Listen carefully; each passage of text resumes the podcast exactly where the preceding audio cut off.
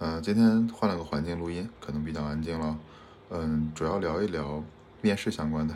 我记得当时我印象更深的一次面试是在百姓网，然后当时说，嗯，面试一会儿就好了，所以我面了一个人，然后呢，面试官问我要不要喝水，我说没事儿，等会儿就走了。然后接下来又进来一个人，然后呢，面了一个多小时，面试官问我要不要喝水，我说差不多应该好了吧，我说不用。然后又进来了第三个、第四个，我记得一共是面了五轮才放我走吧。我那天真的是口干舌燥的，本来预期一个小时面完，面了好多个小时。嗯，但是很感激了，这些人后来都成了我很好的朋友或者导师。我后来才问起来，百姓网当时的风格是，只要你跟他工作有直接相关，那都要来看一下。然后呢，这些人的评判标准也比较简单，就是只要这个人来，嗯，你你有三种决策，一种是说他来。我没感觉，就他坐在我旁边就还好，我没什么感觉。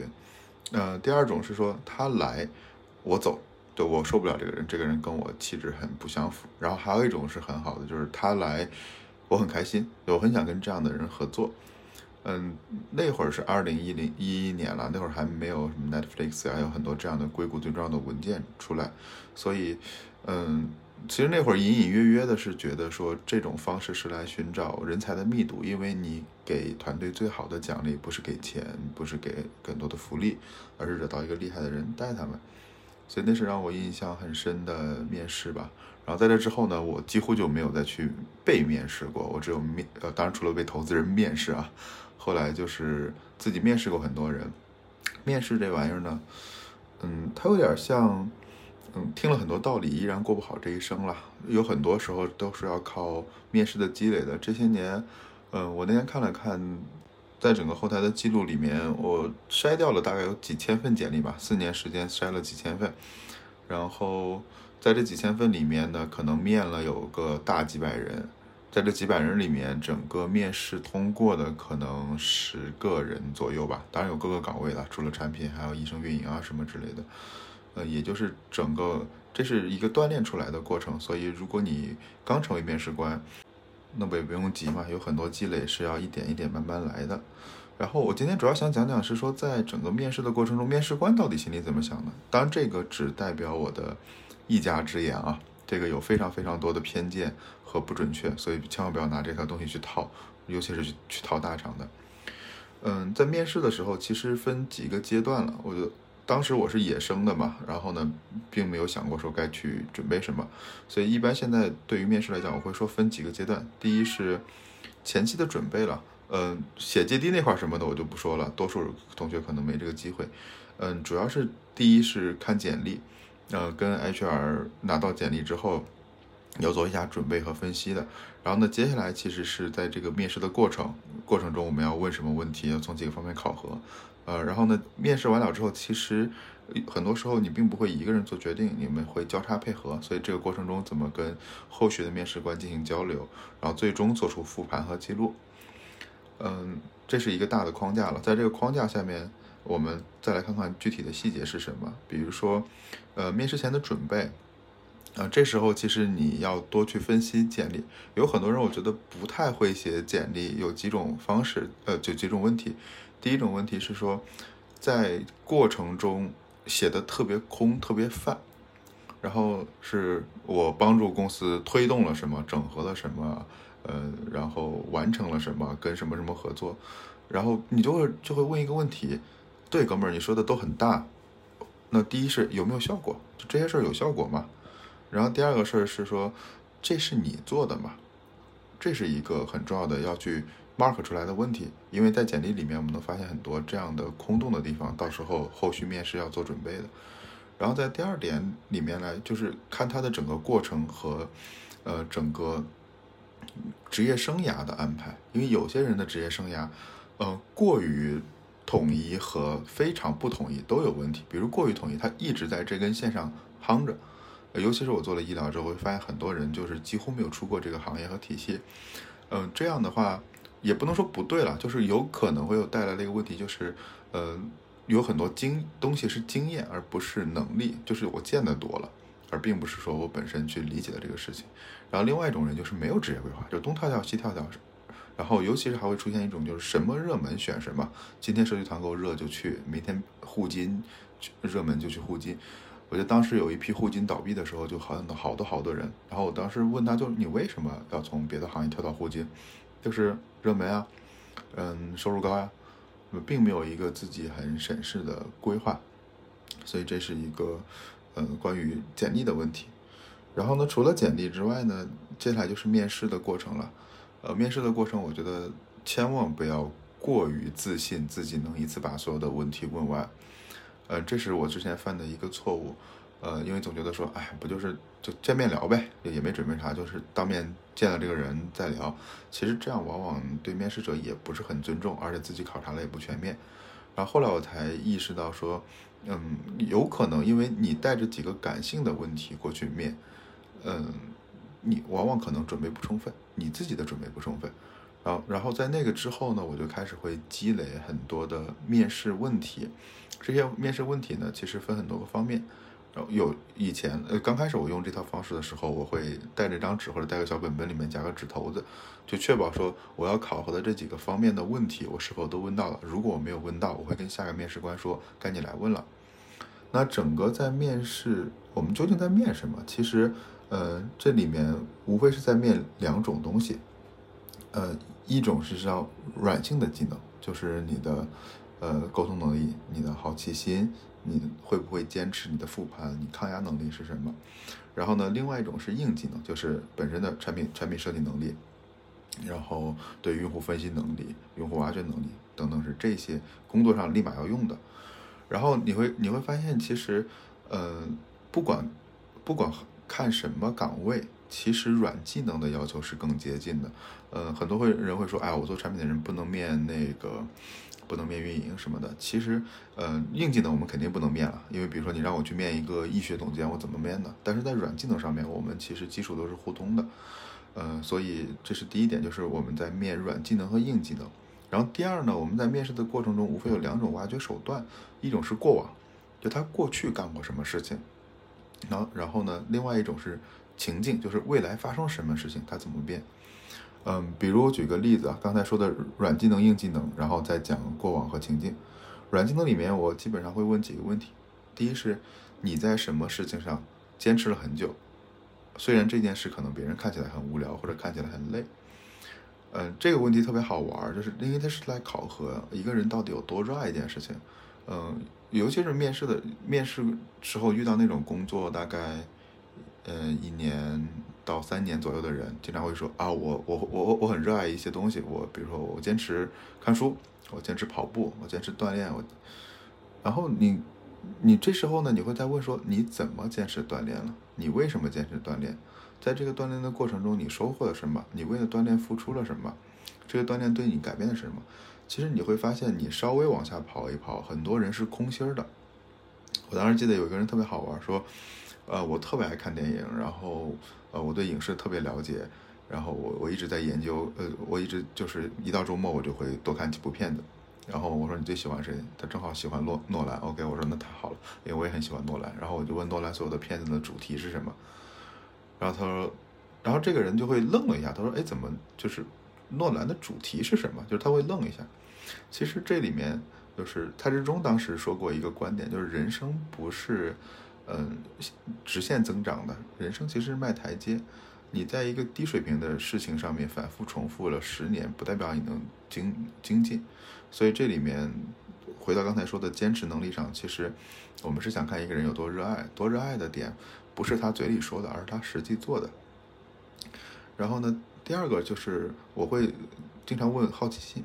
好奇心对于可能产品来讲是特别重要，那我就会问说最近有什么让你眼前一亮或者印象深刻的观点？比如说可能半年内或者一个季度，嗯，我抛出来这个问题之后，很多人，我估计有六成或者七成人都会空住，就是他并没有去想到说有什么新的观点在我脑里产生了，或者有他根本没有意识到，所以呃，当然好奇心还有很多考核方面呢，只是我觉得这是一个很重要很重要的能力。然后呢，还有一个是复盘能力，我会经常问说，你过去做过最失败的一个决策是什么？以及这个决策，嗯，再给你一次机会，你会怎么做？比如说，我就会经常复盘一件事情，就是，嗯，当年我在做实测的时候，嗯，我们过早的商业化了，因为当时日活也高，然后呢资本也看好。嗯，我们那会儿其实如果不去选择立即的直接做 O2O 的商业化，然后如果做做 branding 做做 social，可能还会有新的机会。而随着这这段失败的经历对我来讲很重要，然后随着这段经历，呃，我的经历不断的在提升，然后我会不断的复盘当时的那个决策，以期能做出一个更好的决策。比如说可能，嗯，三三四年前我会觉得说啊，只是那会儿如果做做商业化。呃，就是不去选择那条路就好了。但是不去选择做 O2O，我就一定能活下来吗？也未必。比如说，如果要做电商，嗯，那电商我该怎么做？我去哪找人？这些人是什么样的？比如说，如果做做品牌广告，我怎么去找到品牌商？然后品牌商到底需要什么东西？未来整个的潜力是什么？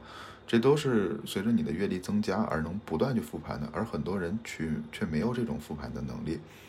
然后最后一个还呃还有一个就是压力测试，呃，但这个会比较 tough 了。我会有时候。在某些问题上不断的刨根问底，甚至可能用很凶，或者说一些可能不屑的语气去来刺激对方，然后这时候来看这个人是否有压力。呃，一般来讲，其实面试完我都会跟对方道歉的，因为因为其实很多时候我们在工作中不会那么的充满了和颜悦色，你好我好大家好，我们还是会有很多冲突的。而这时候我们希望看这个人在压力下我们的冲突是什么样的。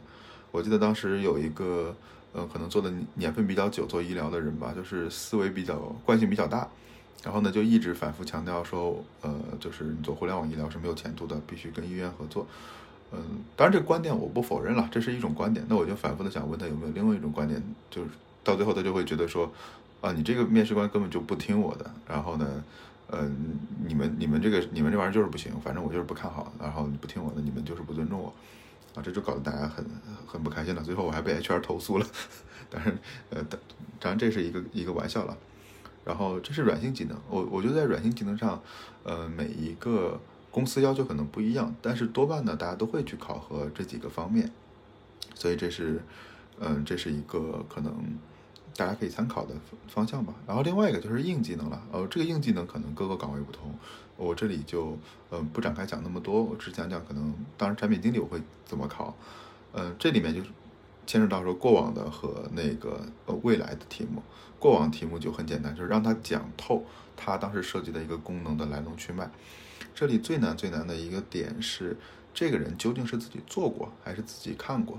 所以过往题里面往往你有时候分不出来。然后我会具体的逼问说，这个功这个功能当时是谁设计，谁怎么提出来，前因后果是什么样，整个数据是什么样，然后数据前后变化是什么样，用户画像是谁，呃，因为他真正自己亲自操刀的这些问题，应该都是印在脑子里，不会出错的。如果他是只是在一边参与的，尤其是团队大的时候，他往往知道一些皮毛，但是这些最深入的东西是不了解的。然后呢，呃，另外一方面，我可能会丢一些新的命题给他，比如我经常会问说，如果你今天要设计一个呃类似于在线问诊的医生排序，你会怎么做？那很多人会考虑的就是其实并不周全，他只会考虑说根据医生的呃一些基础参数呀，包括医生的一些用户的 ranking 啊这些东西来，但这里面其实往往还有很多个要素去忽略掉，因为他们往往会忽略到一个点，就是本身。那个，就算这个人再厉害，他本身的接待能力也是一个瓶颈了。当然，还有一种就是本身你对业务的抽象能力。因为后来我开始带大量的运营，会发现，嗯，我可能要考核的这个人，他要的更多的是平台理解交易平台的能力。那这时候你才会发现，很多人可能工作三四年、四年，甚至工作六年、七年，都没有意识到，其实他来面试的这个岗位最核心的能力是什么。当然，以上是比较级别可能比较高的面试了。然后在级别可能比较基础的岗位上，我可能会更观察一些基本功的考试。比如说，呃，我会让很多工作可能刚工作或者工作一两年的产品经理去复述一下，就是画一下整个微信传文件的过程，以及最近微微信更新的版本的内容。然后这时候你会发现，其实很多人会用，但是他不会观察。从这个细节，你能反思说，这个产品经理将来对于这种基本功的。注意是否扎实，因为产品经理是最容易成为嘴炮型选手的岗位了。好，这是整个面试的过程中了。咱那在面试之后呢，你很可能不全。比如说刚才我说了很多个方面，那这时候应该是有一张有一个小表格，你在表格里把你问过的勾上去，没问过的不勾上去。一般来讲，其实越早的面试官越问专业能力，越靠后的面试官越问那个软性技能，因为越靠后是对人的判断嘛。然后呢，我们在面试完了之后，就会去跟，就会去跟下一个面试官去沟通，说我问了什么，然后呢，我还没问什么，我可能希望你帮我问这些东西。那个面试官也会说，OK，我知道了，那我可能会问这些问题，你看还有什么需要补充的？但是注意注意，这里面一定不要把你的面试结论告诉对方，因为你会影响对方的判断，这就是第一印象嘛。那面试面试官还没见到那个候选人的时候，已经得到第一印象，这个面试结果往往是偏差的。然后呢，我们都是在面试完了之后，所有人再坐在一起说你给过还是不给过。然后，嗯，基本上就是如果说两个人都 say no，那基本上这个人就就 GG 了。如果一个 say no，一个 say yes，那我们就会在一起盘一盘到底为什么。然后呢，在这之后呢，可能。嗯，还没完，就是这只是这一次面试完了，然后呢，之后我们会跟 HR 还继续再聊，说那这一批来的人或者最近来的人有什么问题，然后我们再也会在不断的修正，说我的面试题有没有更好的角度啊，所以这里面插个小 tips，就是呃有很多我我日日常会收集很多的面试题，然后这个面试题其实很有意思，比如说可能之前嗯张小雨老师会提供一些，然后包括那个得到的托布花也会经常会把自己的面试题放出来。